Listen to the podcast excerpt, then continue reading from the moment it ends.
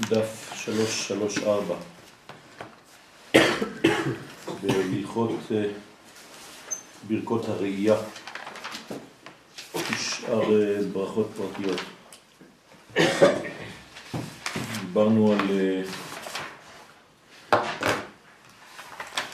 קדושת ארץ ישראל, אנחנו בהלכה א', שמונה שורות לפני הסוף של התור הראשון. כי עיקר קדושת ארץ ישראל נמשך מירושלים ובית המקדש, שנקראים שלום. כי ירושלים נקראת על שם יראה שלום. כן? ירושלם. ירושלם, יראה ושלום. מי קרא לה יראה? אברהם. אברהם. מי קרא לה שלום? שלמה. אבימלך. כמו שאמרו רבותינו ז"ל, כמו שכתוב, סליחה, מלכי צדק. מלכי צדק מלך שלם. היא ירושלים. ואברהם קרא לה יראה בהר המורי, כשעקדת יצחק. וכן בית המקדש נקרא סוכת שלום. ומשם נמשך כל קדושת ארץ ישראל, שנקראת ארץ החיים, שהוא בחינת שלום. כלומר, ארץ החיים, הכינוי של ארץ ישראל, נובע מן העובדה שהיא בעצם שלמה. כי כל פעם שאנחנו מדברים על חיים, אנחנו חייבים לדבר על שלמות. כלומר, כל מדרגה שאינה שלמה, אינה בגדר של חיים. למרות שאנחנו רואים שהדמות חיה לכאורה, היא איננה חיה, אלא אם כן היא במצב של שלמות. חיים אמיתיים דורשים שלמות. חיים שאינם שלמים הם בעצם חיים מחולקים, וברגע שיש מחלוקת, שיש חילוק, אז האחדות הזאת מתפרדת, נפרדת, והופכת להיות אה, אלמנטים קטנים של חיים, אבל שאינם בהרמוניות אחת, ולכן זה לא נקרא חיים. לכן הרשע, התכונה הראשונית שלו, הבסיסית שלו, זה אלמא דה פירודה, עולם הפירוד. זאת אומרת, הוא נמצא בחילוק, בהתפרצות כל המדרגות, כל מדרגה ממנו אינה נשלטת על ידי ההרמוניה של השלמות, ולכן הוא נקרא רשע. רשע זה רצ... ראשי תיבות רצון של עצמו. זאת אומרת, כל פרט באדם הזה עושה מה שבא לו. זה הכוח של הרשע. כלומר, זה כוח שלילי שבעצם מפזר את כל הכוחות של הנפש, והאדם הזה נמצא בפיזור. אז כל כוח בעצם קורא לו ואומר לו תעשה את זה, והכוח השני אומר לו תעשה את זה, כן? זה נקרא בעברית מודרנית בא לי. כן, בא לי לאכול, בא לי לשתות, אין שום שליטה על האורגניות השלמה, אלא כל כוח בפני עצמו פועל כאילו מנותק מהשאר. לכן ארץ ישראל היא ארץ החיים, למה? היא בחינת שלמות. אפשר לקחת את זה לגלובלי יותר, לחיבור של כולנו? כן, בוודאי. ברגע שהעם אינו מגלה את עצמותו כעם, אז הוא נקרא בגלות. זה הסוד של הגלות. הגלות זה בעצם הכוח של הפיזור. לא, אני אומר אפילו יותר רחוק שכאילו האדם הראשון הוא השלם ואנחנו החלקים שלו. כן, בוודאי. בוודאי שאנחנו החלקים, אבל אני לא מדבר על זה.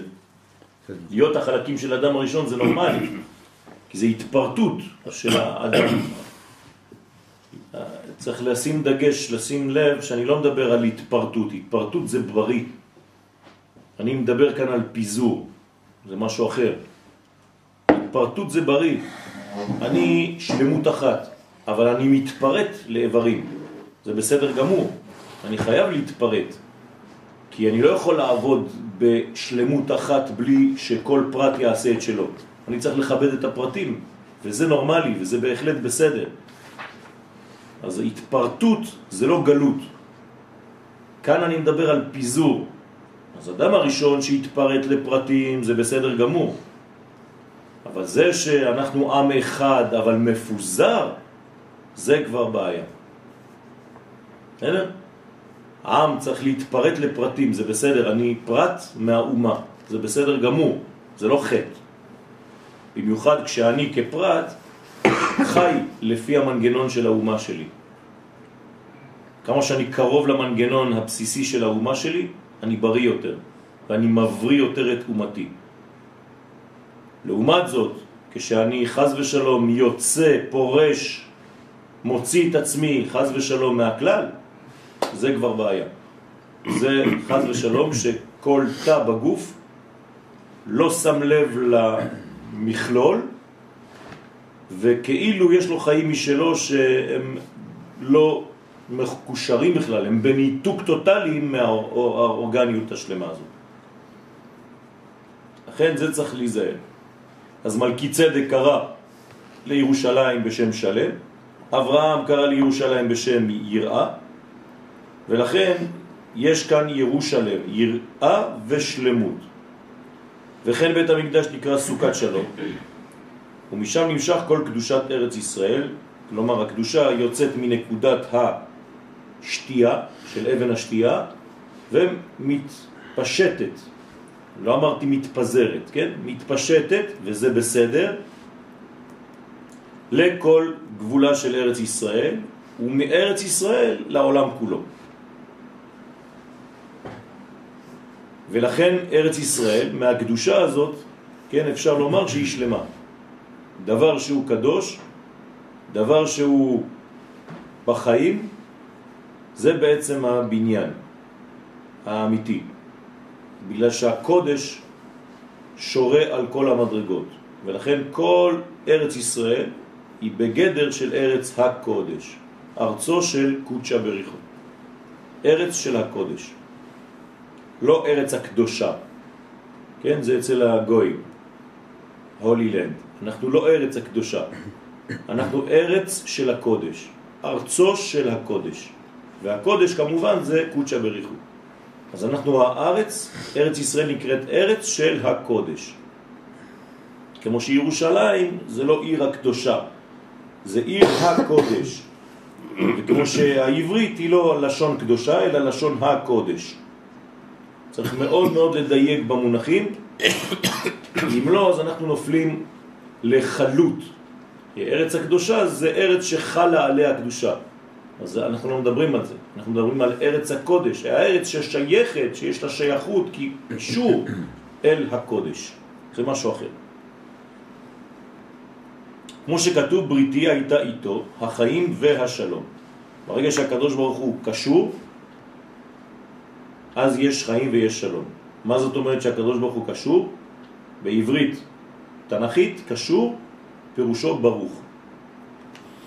כשאני אומר ברוך, אני לא בא לברך, אני בא להבריך.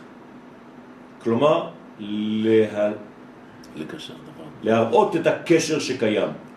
ברוך אתה השם, זאת אינפורמציה. זאת אומרת, קשור אתה השם. למה? לעולם שלך. אתה מלך העולם. ברוך אתה השם, אלוהינו, אתה קשור אלינו, כן, ברוך קשור.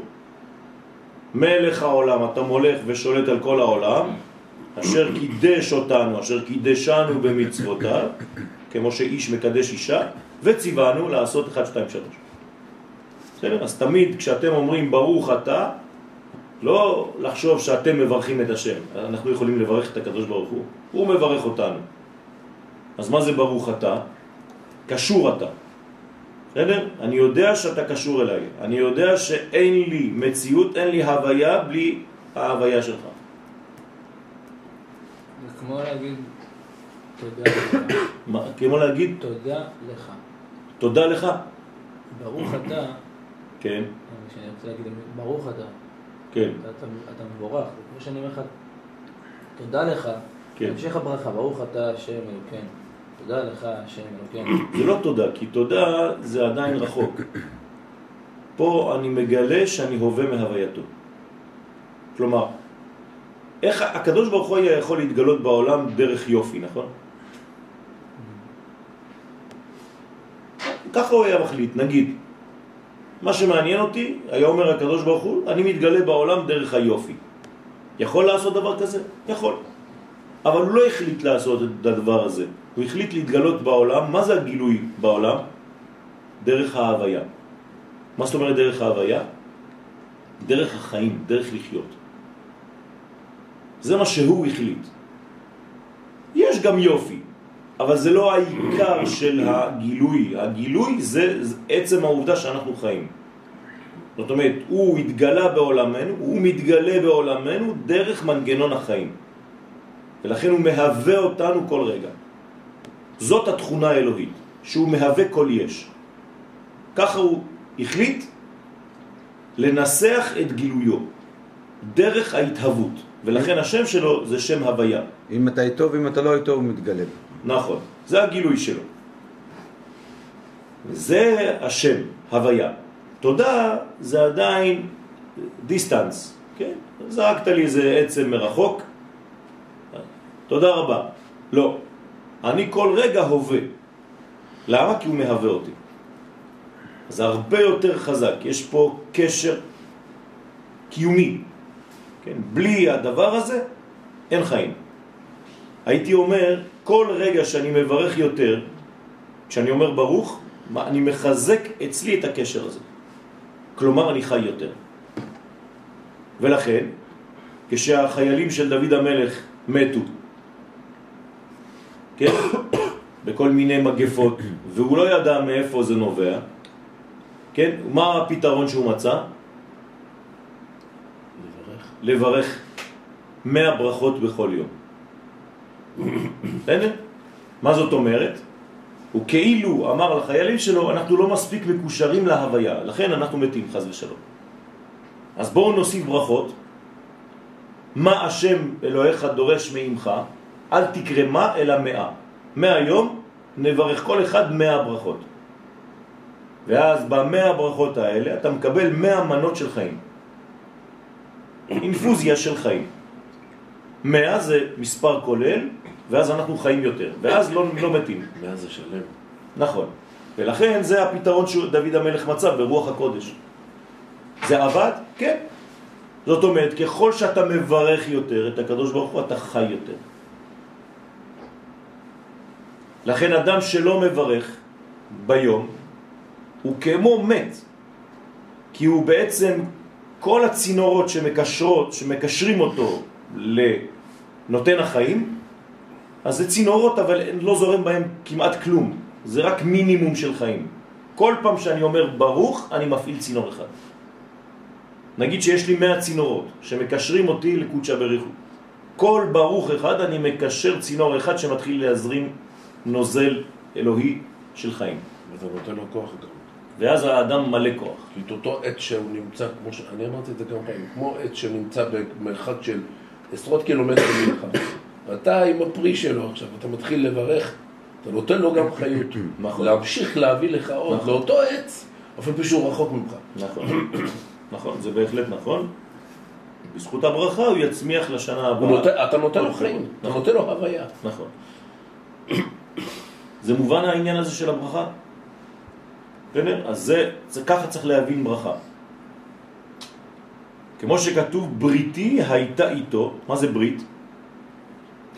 קשר, קשר. נכון? בריתי הייתה איתו, החיים והשלום.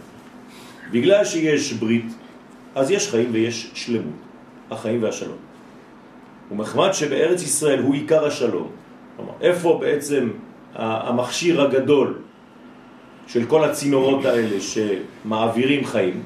בארץ ישראל. על כן, שם עיקר הקדושה. כי עיקר הקדושה הוא שלום. זאת אומרת, זה ארץ של השלום, ארץ של השלמות. והשלום זה קודשא בריך. ועל כן, עיקר קדושת ארץ ישראל נמשך על ידי קדושת התענית. מה הקשר? התחלנו כבר עם התענית. בהתחלה הוא אמר שכדי לבטל מחלוקת, הכי טוב זה תענית. אז עכשיו הוא חוזר לזה. עיקר קדושת ארץ ישראל נמשך על ידי קדושת התענית. מה? כי זה ידוע שעיקר קדושת ארץ ישראל נמשך מבית המקדש, מקודשי קודשים, ששם תכלית הקדושה העליונה של כל העשר קדושות שבארץ ישראל, נכון? המשנה בכלים אומרת שארץ ישראל יש לה עשר קדושות וככל שאנחנו כן אה, מתקדמים, אז הרזולוציה של הקדושה מתמעטת. בהתחלה, כן, או להפך, ב- ב- ב- בסגנון של המשנה, ככל שאנחנו מתקדמים יותר, אז אנחנו נוגעים לנקודה שכוללת עוד יותר. הנקודה שכוללת את כל הנקודות זה אבן השתייה. המקום שהיום מתחת קליפת הסלע. בסדר? שם זה בעצם כל הבניין, שם כל החיים, משם יוצאים החיים. כי קודשי קודשים מקודש מכולם, שאין שום אדם נכנס לשם כי אם כהן גדול ביום הכיפורים. מה קורה למי שנכנס בעצם לקודש הקודשים? והוא לא כהן גדול. והוא לא כהן גדול, ביום. ולא שייך לעם ישראל, הוא- הוא חורג. הוא לא זה שהוא חורג, חורג זה לא אכפת לנו. הוא ממית את עצמו. הוא לא יודע, הוא יכול ללכת אחר כך ברחוב, אבל הוא כבר מת. זאת אומרת, כל אדם שנכנס למקום הזה, כן, והוא לא שייך לאנרגיה של המקום, כלומר אין לו את הכלים לסבול, זה בדיוק כמו אדם שעובד בבית חרושת לאטום, ואין לו את הלבושים הראויים להיכנס לשם. אז הוא מקבל קרינה מסוכנת שכבר הורגת אותו, למרות שאתה רואה אותו יושב בבר ושותה קפה. הוא היה- כבר מת. היה אחד כזה, עוזיהו. בסדר? הוא עשה את זה. עוזיהו. עוזיהו, הוא היה מלך ממש רציני, הוא הגיע לממש גדולה בהרבה, מבחינה כלכלית, צבאית, הכל. ואז הוא בא לכהן גדול והוא אמר לו, עכשיו אני אקריב. אז הוא אומר לו, עד כאן, כאילו, אני מדבר בלשוני, כן? הוא אמר לו, עד כאן, אתה לא יכול, זה לא העבודה שלך, זה לא זה. וראינו בדיוק מה קרה. לא מתוארת שם ממש רעידת אדמה, והייתה רעידת אדמה, זאת, זאת רעידת האדמה, אני חושב, בין הראשונות שהיו בארץ, הכל בגללו. אז, אז מה זה אומר? שזה אומר שצריך השוואה. אה? צריך השוואה, השתוות, נכון. בין האלמנט שעובד לבין המקום. זאת אומרת שכשאני נכנס למקום הזה, אני צריך לבושים מיוחדים, נכון? כן. זה כמו, ממש, כמו אה, מרכז אטומי. הלבושים המיוחדים, מה הם? הלבושים של הכהן הגדול. לא- אצלו? זה בא מתוך רום לב. איך, מה הם הלבושים האלה? זה לא הבגדים. מה? זה לא הבגדים. מה זאת אומרת זה לא הבגדים? זה לא שהבגדים הם מחסנים אותו מלא למות שם. הלבוש גם. גם, הרי גם. אם הוא לא נכנס בבגדים האלה, אם הוא נכנס בבגדיו, מה קורה לו? זה נכון, אבל זה פשוט, אבל... אה, מה, אפשר- למה זה פשוט? זה לא לא פשוט צריך בכלל. להיתפס לבגדים, כי זה ודאי לא הסיבה שבגלל זה הוא מת. מאיפה אתה יודע? כתוב. ראינו כהנים גדולים רבים שמתו, אה, לא סיימו את שנתם. זה לא אומר. אף שהם נכנסו בבגדי כהן גדול. זה לא אומר שבגלל זה הם מתו. אם הם לא היו נכנסים בבגדים, גם היו מתים. זאת אומרת שהבגד הוא גם כן אלמנט שגורם מיתה. זאת אומרת, אם אין לך את הלבוש, הבגד גורם מיתה. גם כמו. שהזריקת הדם גורמת מיתה, והשחיטה גורמת מיתה, וכל ההתעסקות ביום הכיפורים, הוא לא עושה אותה כמו שצריך, גורמת מיתה. לא, כן? לא, לא. רק אם הכהן הגדול לא נכנס בבגדים המשתווים למקום הזה, אז יש גרימת מיתה. השאלה אם אם. יש בעיה בחוץ, זה פחות חמור. לא, בפנים אין, תעשו בפנים. בפנים אין שחיטה. לא, יש לי זריקה, יש הקטורת, אה, לא. איפה יש קטורת בפנים? בקודש הקודשים? אין קטורת בקודש הקודשים. בוודאי שיש, נכנסתי עם? כל העבודה. אין קטורת בקודש הקודשים, הקטורת היא בקודש. אני כמעט בטוח שאני לא טועה. יש מחתה שהוא מכניס, אבל זה לא... ויש את החופן. בסדר, אבל זה לא הקטורת עצמה. הוא מכניס את המחתה, אבל הקטורת איפה היא? איפה מזבח הקטורת? רגע, יש. קטורת של חיצוני ויש קטורת של הפנימי. לא, הקטורת של החיצוני זה בעזרה. הקטורת של הפנימי איפה זה? בקודש, לא בקודש הקודשים. איפה ראינו קטורת בקודש הקודשים? אין קטורת בקודש הקודשים. בקודש הקודשים יש רק ארון עם שני הכרובים. אין כלום, שום מזה. הוא נכנס רק ואומר אה, משפט אחד כלום. ויוצא. רק כדי שיהיה מלא עשן. נכון. אין קטורת. מזבח הקטורת נמצא בקודש. נקודה. בין השולחן באחד. לבין נכון שיש את מזבח. הקטורת, אבל יש גם את ה... האחד. זה הקטורת- של יום הכיפורים, זה חלק מהעבודה של עוד סדר פעם, העבודה. זה מה שאני אומר לך, אבל זה לא המזבח, הוא נכנס עם המחתה, אבל הוא לא, הקטורת עצמה היא בחוץ, זה רק כדי למלא עשן. את מה? את קודש הקודשים? כן. אני לא משתכנע, אנחנו... כן, תבדוק. תבדוק. אה, יש בגמרא את כל הציורים האלה. עופר, זה לא היה הדיון- שלי, היה סביב ה... מסכת יומא. הבגדים הם אז אמיתיים אני- או לא. אז הבגדים הם איתי. אני חושב, ברור שהבגדים הם אמיתיים, כי זה חלק יש גם בגדים שהם לא חומר. מה? יש בגד אולי שהוא לא חומר. לא, יש בגד שהוא לא חומר, אבל יש לו ביטוי ממשי במציאות והוא חומר. וזה ודאי, אם הכהן נכנס בבגדי זהב לקודש הקודשים, אוי ואבוי. כן, הכהן צריך להיכנס בבגדי לבן. בגדי זהב זה רק בחוץ. בגדי זהב זה, זה, זה חיצוני. אני מאוד מסכים שיש עניין בבגדים, גם רואים שהבגדים האלה לא יכולים להמשיך לשנה הבאה. יפה. זאת אומרת שכל בגד הוא צריך להיות גם לפי המידות של הכהן, בצורה מדויקת ביותר. למה כל הדברים האלה? אסור שיהיה אתה חושב חלל. שהתורה מבזבזת אה, לא יודע כמה פרשיות רק על הדברים האלה? על כלום. אלא מה? לומר לנו שהמידות החיצוניות, כן, תקרא. נתן מחתה של זהב, מחתה, נכון. הוציאו לו כף ריקן ומחתה מלאה קטורת, דקה מן הדקה וחפה ממנה מעל חופניו, נכון. לא מחוקות ולא קדושות אלא תפופות, נכון. ונתן לתוך הכף. נכון. ונותן בימינו מתחת הגחלים שבשרנו כף הקטורת. זרז עצמו ונכנס לקודש הקודשים אה. עד שמגיע לארון. והניח המחתה בין בדי הארון, נכון? ובבית שני מניח אבן השתה כי לא היה, נכון? חפן כל הקטורת שבכף, בכף, שבכף בחופניו, וצבר על הגחלים מצד מערב, וממתין שם עד שימלא הבית כולו עשן. יש עבודת הקטורת בקודש הקודשים. אמרתי לך שהקטורת עצמה הוא נכנס עם המחתה. זה אמרתי שאני... מחתה לחוד וקטורת לחוד. והוא מניח את המחתה על אבן השתייה. בסדר, לא, אתה את אמרת לי. שמזבח הקטורת... לא אמרתי מזבח, אני לא אה, טעיתי. אמרתי בסדר. יש עבודת הקטורת בחוץ, ויש. עבודת הקטורת בפנים. אוקיי. וזה חלק מעבודת קודש הקודשים. ואם הוא לא יעשה אותה כמו שצריך, ברדק גדול. זה אני מסכים. אני אמרתי לך שאין קטורת מבחינת המזבח בפנים. שמזבח הקטורת נמצא בקודש. הוא נכנס עם המחתה. אמרתי גם שבגלל שהוא צריך למלא את החדר עשן. זה כן. לא היה לי ויכוח איתך, אני רק הסברתי שחלק מעבודת הכהן והכיפורים זה לעשות את הקטורת כמו שצריך. זו הייתה אחת. העבודות הכי קשות זה הכהן הגדול. עכשיו תגיד לי אתה, מה זה הקטורת? זה כבר... זה זה לבוש. זה לבוש. מה זה לעשות פעולות? כל פעולות שאנחנו עושים זה לבושים. זאת אומרת, אם הלבוש, הלבוש זה לא רק אה, חולצה ומכנסיים, זה הביטוי שלי. עכשיו אני מדבר, זה לבוש למחשבתי? כן. אז אם העבודה שלי מתאימה לאנרגיה שנמצאת באותו מקום, אם זה במכנסיים שאני לובש, ואם זה בפעולות שאני עושה, כל זה נקרא לבושים. אז אני חי. ברגע שחז ושלום האדם עושה דבר שהוא הפוך מהאנרגיה שנמצאת באותו מקום, אז הוא מת. עובדה שזה קרה. בסדר? אז כשאני מדבר על לבושים, אני מדבר על כל הפעולות החיצוניות שהאדם עושה, כי הכל פעולה חיצונית, בסופו של דבר. חיצוניות ופנימיות. כן.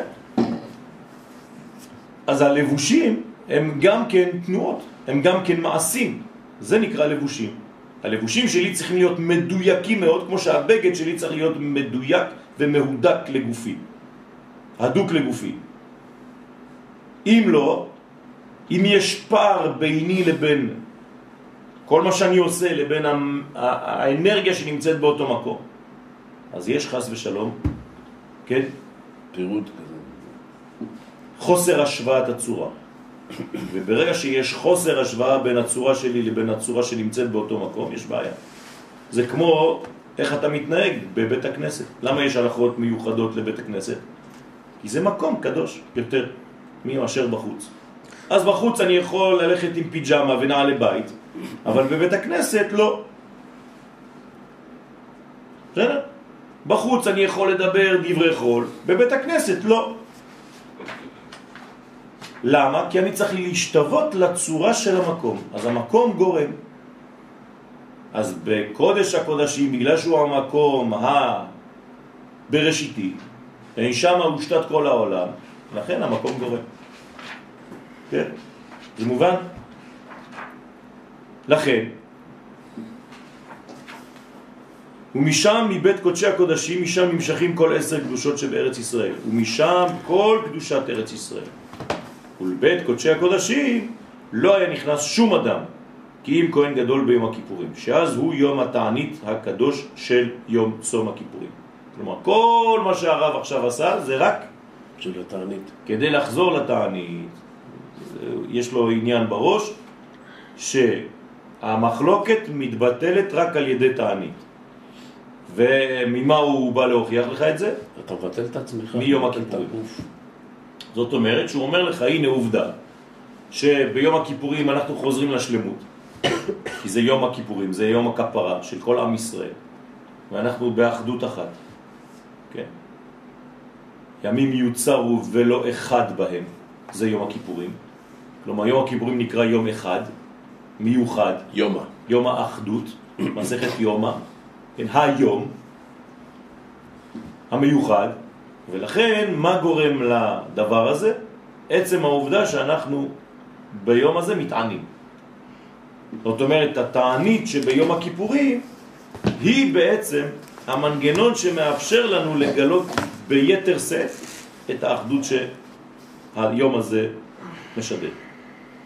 נמצא שכשהיו צריכים לקנוס לקדושה העליונה של ארץ ישראל, שמשם כל הקדושות של ארץ ישראל, שהוא בית קודשי הקודשים, לא היה אפשר לקנוס לשם כי אם על ידי תענית. למשל אנחנו זוכרים את רבי זרע, נכון? רבי זרע כשעזב את הגלות, כשעזב את בבל ועלה לארץ ישראל, מה הוא עשה? התענה מאה תעניות. בשביל מה? אז כאן הרב נותן לנו ברמז שזה בעצם המנגנון הפנימי של ארץ ישראל. ש, שהמנגנון הזה, אתה חייב לבוא נקי. אתה חייב להתנקות כדי להגיע לרמה של המקום הזה. כי המקום גורם. יש למקום איכות מיוחדת משלו, מבריאת העולם. הקדוש ברוך הוא הנחיל, הנחית עליו, כן, קדושה. אני לא מבין. מה? אמרנו? שהברכה מביאה חיים. נכון. התענית זה מונעת ממני את הצורך, את העניין של הברכות על ה... כן, אבל... זה, אז זה כאילו אה, דבר והיפוכו. נכון. אז עכשיו, יפה.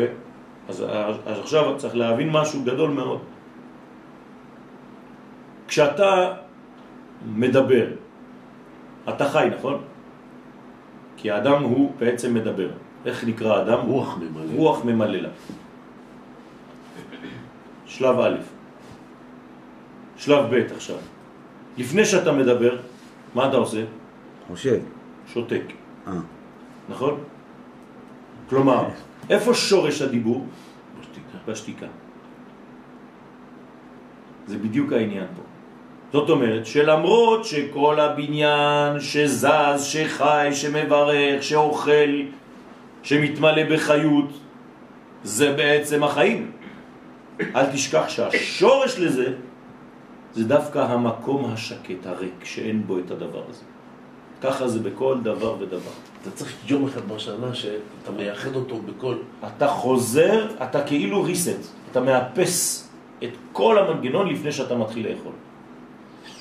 אתה צם לפני שאתה אוכל, אתה שותק לפני שאתה מדבר. בסדר? אתה...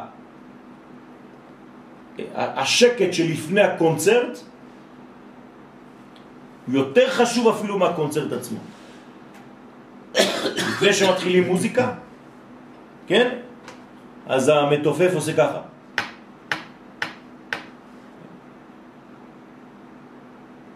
והשקט הזה שלפני, יש בו כבר את כל המוזיקה שתבוא. רק אתה לא במנגנון לשמוע את זה, אז אתה חושב שזה עוד לא התחיל. וכשסיימת את כל המוזיקה, מה אתה שוב עושה? אתה פעם שותק.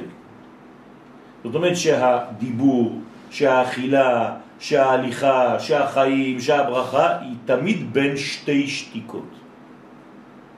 שקט שלפני ושקט שאחרי. גם בטקסט שלנו, שאתה קורא בתורה. תמיד. מה זה הפסק? תמיד. מה זה האתנח? אני אגיד מה לכם זה סוד. הזלג הריש?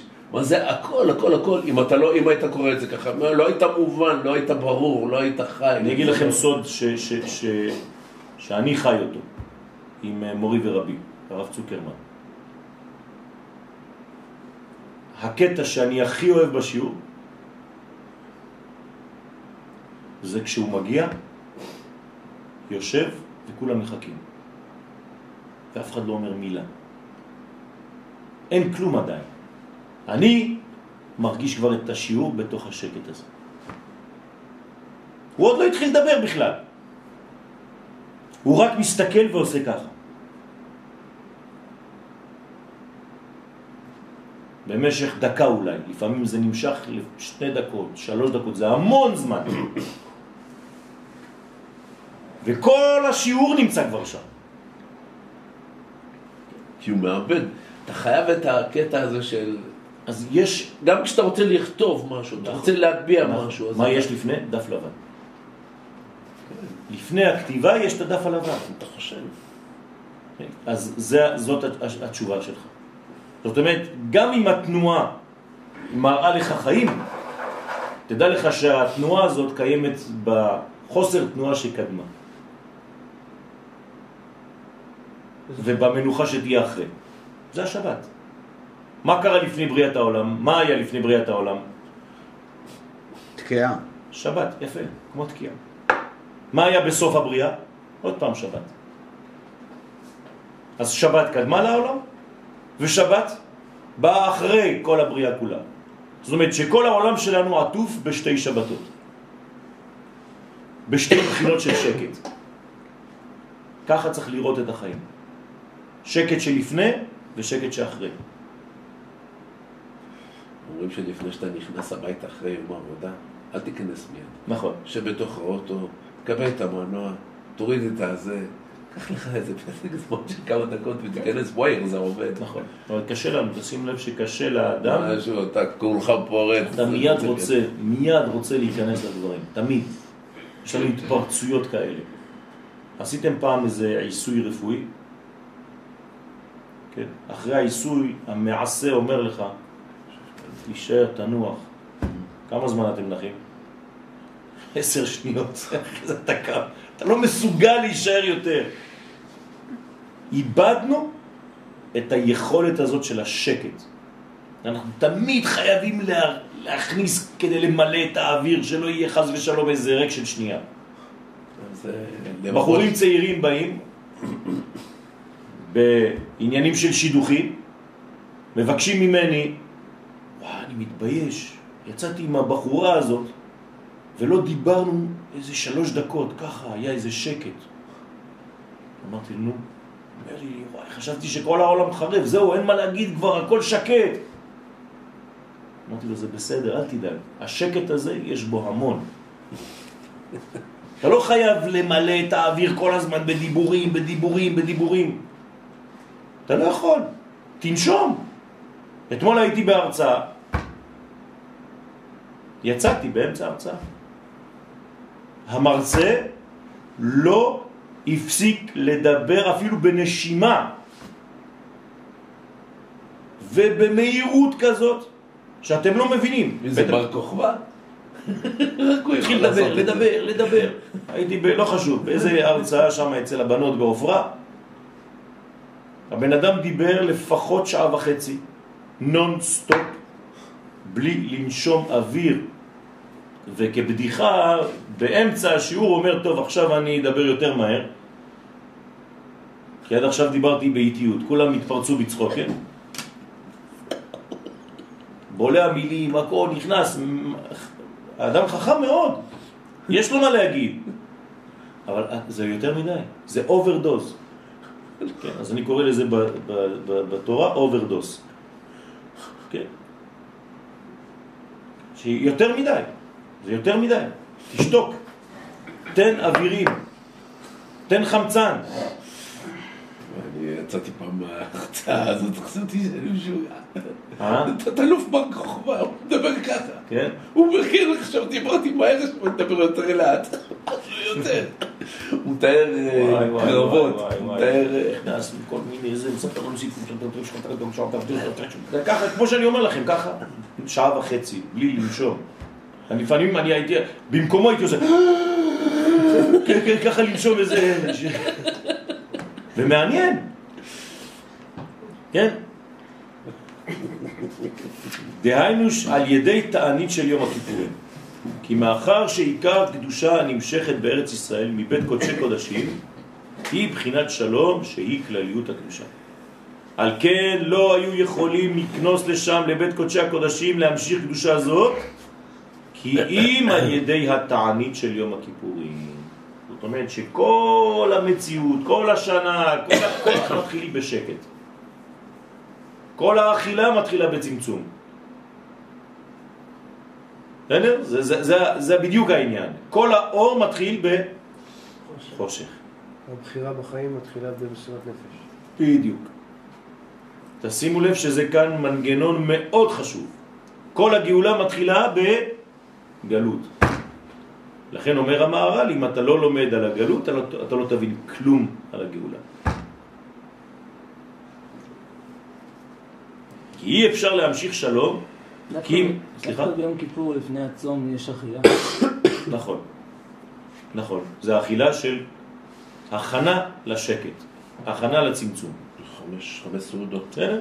אז ההכנה לצמצום, כל האוכל בתשיעי, זה ההפך ממה שאמרנו. לא, כי זה לא מתחיל לפני. הצמצום הוא לפני הפרצוף. בוודאי, הצמצום- לפני האכילה. צמצום לפני האכילה שתבוא. אחר כך. ופה היא האכילה לפני השקט. כי לפני התענית. כי אתה חושב שהשנה מתחילה לפני. אני עכשיו מגלה לך שהשנה מתחילה שם. איזה שנה? השנה. השנה, הזמן של השנה מתחיל באמת, דה פקטו, ביום הכיפורים. אה, אמרת לנו את זה, זה עשרה אז ימים. לכן, כל מה שאתה עושה לפני, זה בכלל לא שייך לזמן. עשרת ימי תשובה הם לא בגדר של זמן. מדרגה אחרת לחלוטין. אז גם כשאתה אוכל בתשיעי, נכון. כן, מה אומרת הגמרא? מעלה על הקו, אבל כתוב כאילו התענה. תשים לב. כן. אבל מתי מתחיל באמת הכוח, האנרגיה של השנה? דווקא בצמצום. אז זה שאתה חלש, זה שאנחנו חלשים, שאנחנו חייבים לאכול לפני, זה סיפור אחר. שוב פעם, זה לא סתם חולשה, יש בזה עניין. אבל ההתחלה מתחילה תמיד בחוסר של הדבר הזה, באי העשייה של הדבר הזה. בדבר שאני להפך מגדיר אותו כאילו כחיסרון. חייב להתחיל בצורה כזאת, אי אפשר אחרת. אתה לא יכול להתחיל בתנועה, אתה חייב להתחיל בהכנה. כן, לפני שהאנשים הרצים, כן, הולכים לרוץ, לפני שיורים, אתה רואה את כולם ככה, איזה 15 שניות של שקט, נכון? אתה שומע איזה משהו כזה, הופ, כולם ככה כמו נמרים, מתחילים לרוץ. כל הריצה שלהם איפה היא הייתה? בשקט ב-15 שניות האלה של הריכוז שלפני הריצה. ברגע שהם מתחילים לרוץ, זה כבר, אתה כבר בתוך התלם. אתה יכול להוסיף למתודה, שאם הם יצאו לפני, הם. נכון. נכון. ותמיד, כן, יש אחד שרצה יותר מדי להזדרז, לא לקח את הזמן, לא חיכה באמת לירייה, נפסל.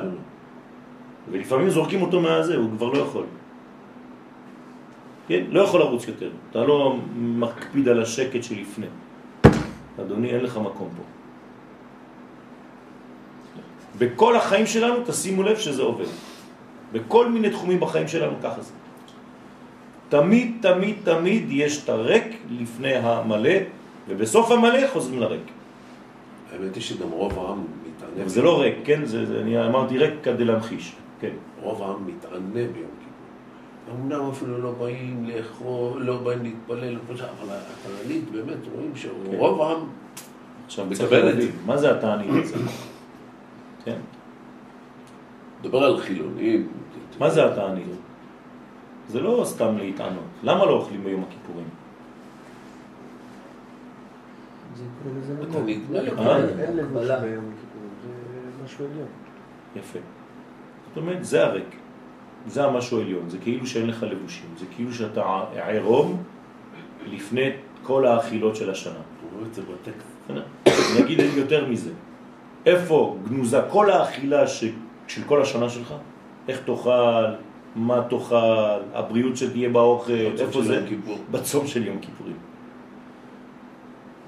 ככה צריך לראות את הדברים. איפה נמצאת כל הברכה של העבודה שלך בשבוע? בחוסר עבודה של שבת. שפע. איך יכול להיות ששבת, שאתה לא עובד, זה מקור הברכה של כשאתה עובד? כי היא מקור. איך? זה בדיוק אותו עניין. כלומר, מקור הדבר זה דווקא כשאתה בהתחלה מתחיל בשקט שלפני הדבר הזה. אז קח את הזמן, יש לנו פה מפתח מאוד חשוב. היווני- לפני שאתה יווני עושה- לא יכול להבין את זה. מה? יווני לא יכול להבין את זה. למה? יווני, אדם יווני. תסביר לי, למה? כי הוא עובד על היגיון, הוא אומר, מה זה, לא הגיוני, מה, נכון. לא, לא מתיישב לי. נכון. אני צריך לה, נכון. להרוויח, אני צריך לעשות, אם אוקיי. אני לא עושה, אני מפסיד. אוקיי, זה היגיון. נכון. אז אדם הגיוני לא מבין את השבת. אני מסכים. יקבל. ולכן, כל פעם שאתם באים לאיזשהו מקום, אתם נכנסים לישיבה, אתם נכנסים לעבודה, אתם נכנסים לכל מקום שתיכנסו, אתם צריכים דקה, שתי דקות של שקט, של ריכוז, מה אני הולך לעשות היום. כשאתה נכנס לבית הכנסת, אתה לא יכול להתחיל להתפלל בדרך אל הדוכן.